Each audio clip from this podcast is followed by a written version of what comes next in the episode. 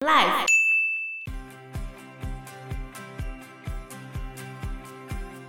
对，因为下一个许杰辉嘛，然后再下一个佑生，然后再下一个黄嗯越来越子佼大，哦咖，嗯对，越来越大咖。然后，当你下一个出来爆料的人更大的时候，上一个就不见了啊。那个案件的严重性越来越大，或者是嗯牵扯的人越来越多的时候，你就会忘记最刚开始那个人。被后面人盖掉。对，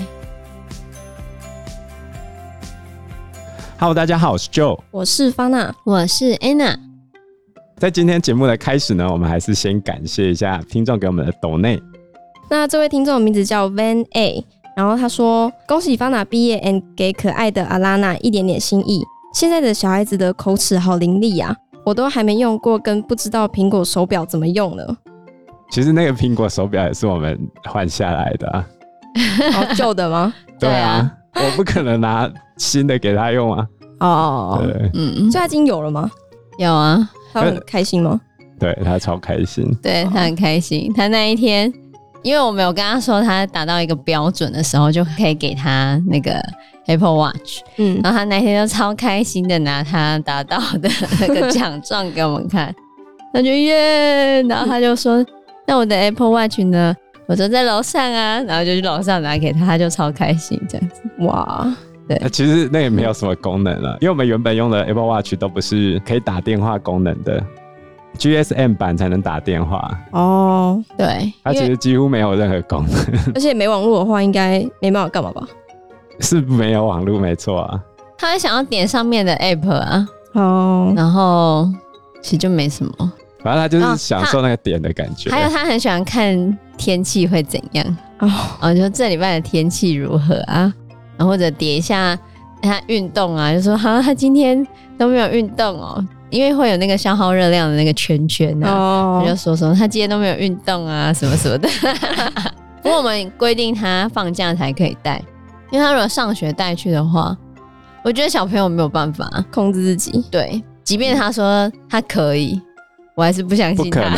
不可能你看高中生带手机都变成怎样啊了？嗯，真的，而且我们之前国中学生，他们也有在夜读的时候下课，然后拿他们的 Apple Watch 在那边互相当对讲机在那边玩，就实在觉得他们很无聊。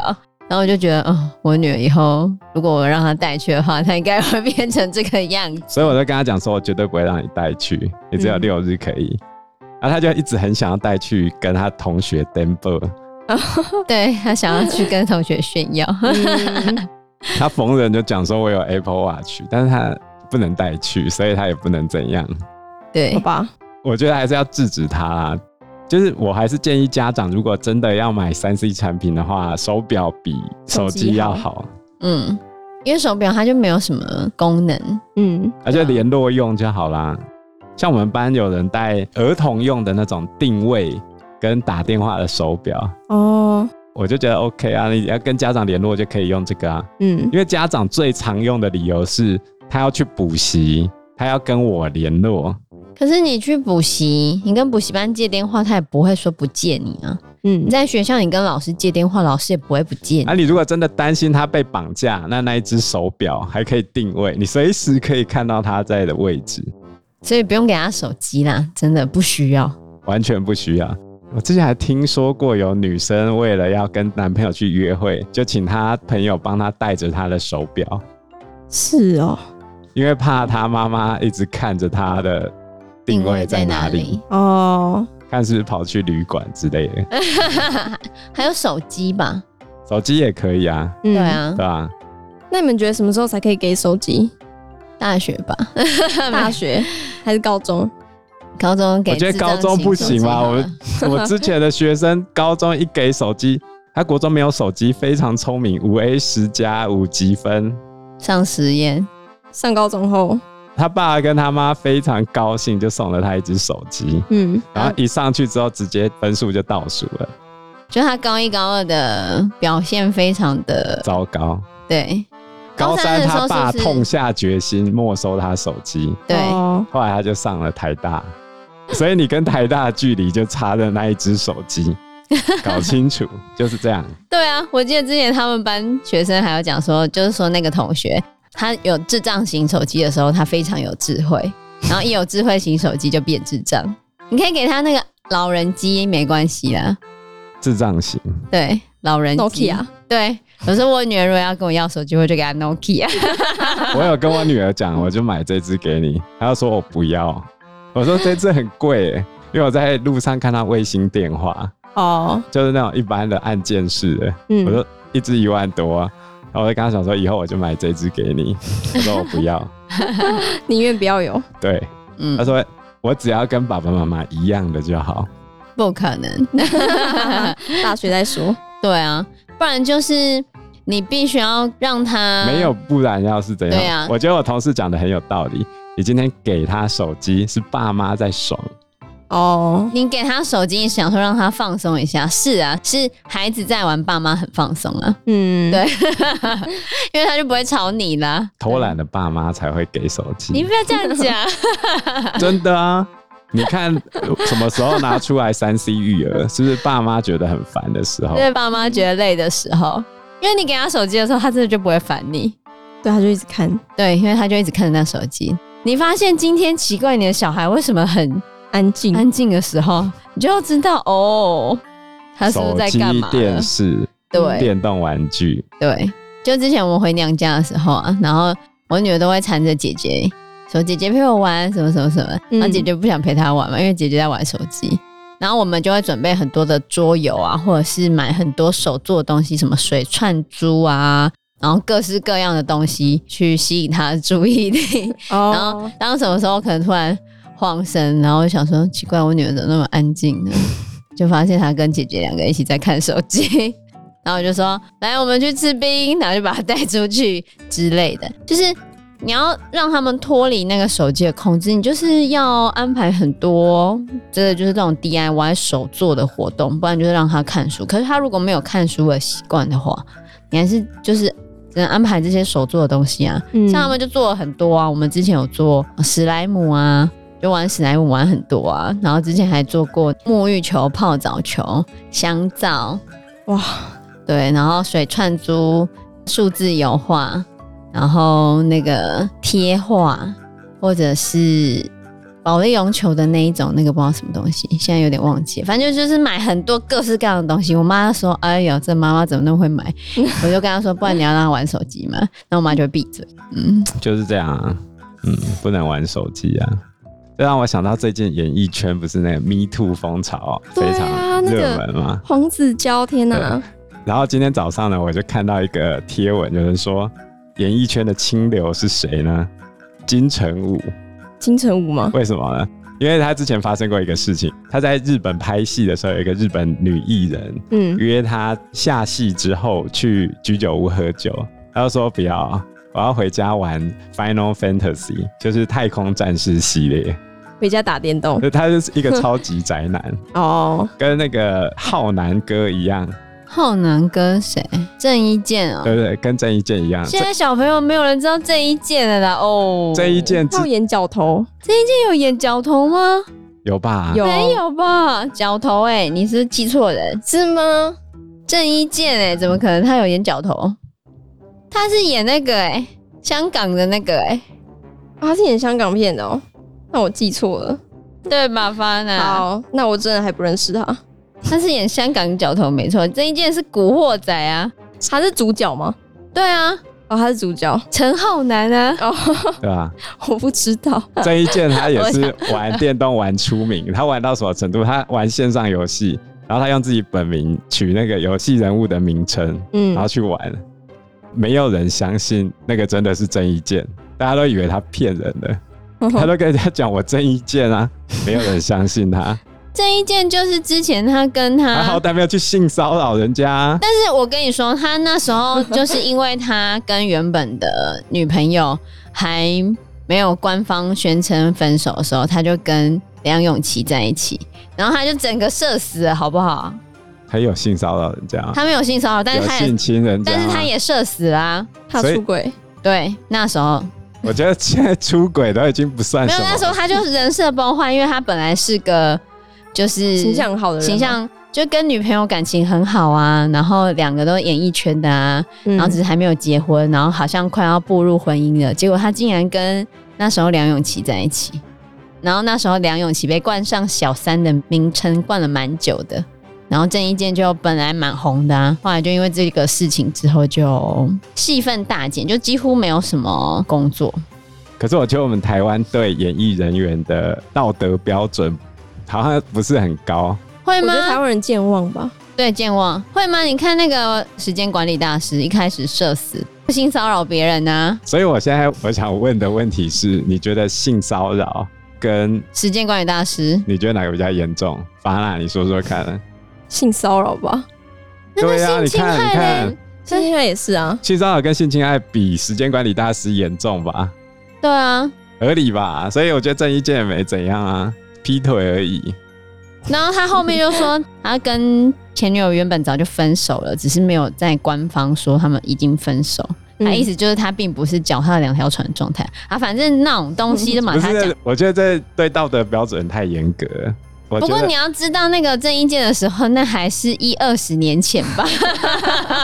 那拿现在来看呢、一二十年前就有性骚扰啦，不是我的意也有性思，侵害啊我的意思是一二十年前那时候，可能对于这种没有啊以过往的性骚扰跟性侵害是比较严重的，因为以前女生不会讲出来，对。我知道过往这个状况也很严重，只是过往大家不会讲出来，或者觉得那是潜规则，所以你就会觉得郑伊健的很严重，只是人家没讲而已嘛。只是因为其他那个之前的事情不会被爆出来嗯啊，以前没有 Me Too 啊，对，我们录音的这时候已经爆发到从一开始的朱学恒，然后接着许杰辉，嗯，然后再来是佑胜，佑胜，再来是黄子 佼，嗯，好，黄子佼，佼佼者不是佼佼者好 吗？我们正音好佼哥，佼哥黄黄子子佼佼，哎、到现在炎亚纶，还还有 No No，我觉得这样连环爆出来啊，就是也好啦，大家全部该社死的都去社死一波吧。就是我听了黄子佼讲的话，啊他拖别人下水，在黄子佼爆料那一天，还有另外一组人也延上了，就是我们 Parkes 界的大神，百灵果，啊，是吗？他们在当天 PO 了一个讯息说。如果有商演跟店档的需求，麻烦请找他们。黄子佼出来开直播社死的那一天，他立刻就 PO 了这个出来，哦，然后就延上了。你懂这个意思吗？因为他一开始踩着别人的尸体吧，可能大家觉得这样，就有人觉得他们趁火打劫，哦，黄子佼刚好失去了主持节目的机会，他们立刻就要出来收割这样子。哦，结果两个小时之后，他们又删文。后来我就听凯莉说，她那一天到底发生了什么事情。嗯，凯莉的意思是，她没办法接受黄子佼把责任都外包给别人，一切都是别人造成的。我也是这样觉得啦。我个人认为，我知道他今天的概念，当然是所有做坏事的人，他们也都有做了坏事，只是他的坏事跟我的坏事不一样。那为什么他可以逃过？为什么我的就不行凯莉的说法是，她今天就没有被处罚过，嗯，他一直在讲说，我做了多少好事，也没办法弥补这些我曾经做过的坏事，嗯，但他从来没有被处罚，这是凯莉没办法接受的点。对，另外一个层次上，就是很像我们最近在看《鬼灭之刃》，里面有那个主角炭治郎正在跟一只鬼打，那那只鬼叫做半天狗。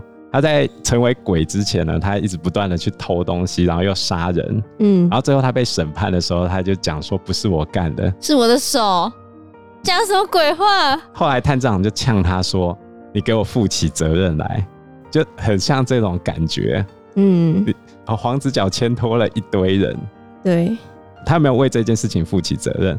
他认为我今天做的这些好事，我帮助了很多人，就是为这件事情负起责任。而且我现在有小孩，你难道不能得饶人处且饶人吗？那你就不一样啊。就像我觉得凯说的就没错，没有为他的错负起责任。他还没有被惩罚，对嗯他就先跳出来说：“为什么你要惩罚我但是我在听完黄子佼的直播的时候，我的想法就是比例原则，就是对于被性骚扰的当事人来说，性骚扰的加害人，我要把他掐死，我要让他射死。我的想法一定是这样吧？嗯，我是受害人的，我的想法一定是这样。可是，在法律体系里面，他所犯的错是必须被量化的。可是当我们用公审，我们用社死的方式去对付他的时候，有符合比例原则吗？是否太多？嗯，当然，你可以说黄子佼他后来跑去自残、自杀之类的，是有点情绪勒索的意味在。但是，那那个比例原则到底在哪里？后来 NONO 爆出来的性侵害，你知道 NONO 后来性侵害吗？我不知道他做了什么。全是性交，那回过头来说，如果 NONO 是已经到达性侵害的程度的话，那黄子佼为什么必须要过得比较惨？我听完黄子佼的讲法的时候，我当然会觉得他在推卸责任，但是那这个比例在哪里？谁比较讨人厌？或者是当大家觉得哦够了够了，我不想再看了的时候，有些人的东西就会被轻轻放下。我觉得是这样子。你在风口浪尖上的时候，我会有点觉得黄子佼就是到最 top 的地方，嗯有没有？你整个已经被推上去了，大家情绪激昂到一个天啊，这些人怎么这么恶劣，都太坏了吧啊！全部都攻上去了之后呢，然后就开始往下了。嗯，有点，然后或者所有人的注意力全部都到这边了，那其他的东西呢？所以这就是我觉得这一波 Me Too 运动比较危险的地方。我提大概三点，我觉得比较危险的地方。第一个是有没有号称是受害人，可是他其实不是受害人的人。对啊，就有一有可些能假扮的，嗯，假扮受害者出来，只要有一个人他是说谎者，整个 Me Too 运动就会被打翻了。你不觉得就是之前那个啊，《神鬼奇航》那个什么？安博赫德，对啊，安博假家暴的这个不是吗？但是我们台湾目前还没有很明确的嗯翻车的那个人还没出现。嗯，前一阵子有一些是在讲那个陈柏伟的啊、还有视网膜，视网膜怎么了？视网膜为什么把眼球中央电视台收掉？是因为有一个女员工一直不断的说他们两个在交往，就是以她是视网膜的女朋友自居啊，不断的去讲视网膜性骚她、摸她大腿之类的。那有被证实吗？视网膜就说没有，他根本就不知道，他是后来从其他人那边才知道、哎，就是女生一直在乱讲。对啊，所以，如果你今天变成一个人幻想中的加害人的时候，你要怎么证明你没有加害他？也很难哎、对啊，嗯这是我讲的第一个问题。再来第二个问题是，我们现在惩罚加害人的手段，有些时候已经过于激烈，到底有没有跟他行为的严重性成正比？那、为什么对这个人这样？为什么对另外一个人又那样？同样都是性骚扰，你看朱学恒躲起来之后，哦有对啊，就没嘞、有到像黄子佼这么严重吗？对啊，朱学恒的东西马上就被盖掉了，被后面人盖掉。对，然后那个热度就一下子就没了。嗯，当你下一个出来爆料的人更大的时候，上一个就不见了啊。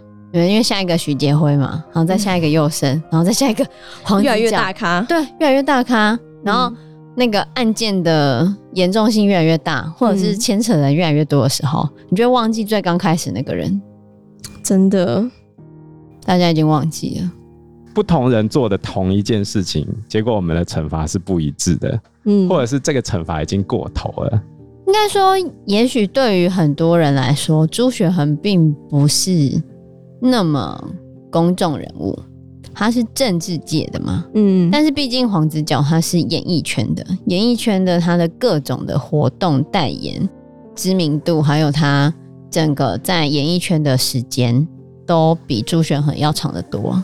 大家也不要认识他。对啊，然后再来就是第三个问题，就是比如说我们在教育现场，常常会遇到说性骚扰，孩子们不懂，然后在性骚扰的情况。可是现在变成我们走入社会之中，哦，比如说两个人，现在 Anna 在跟我开玩笑，这时候第三个人 Fana 突然跳进来跟我讲说：“诶、a n n a 这样跟你讲，是不是在性骚扰你呀、变得很难你懂界吗定吧？就是我个我们会人不趋觉得怎样，我们会去趋向一个最严格的那个标准，然后来去看待身边的很多事情。因为其实有些时候，很多人可能他是没有这个想法的，就只是开玩笑。就是会变成像之前那种取消文化或者是什么，就是大家的那种越来越玻璃心吗？ 嗯就是什么东西好像都很严重，什么东西好像都很严重。嗯，对，我觉得走到极端好像就会变成这个样子。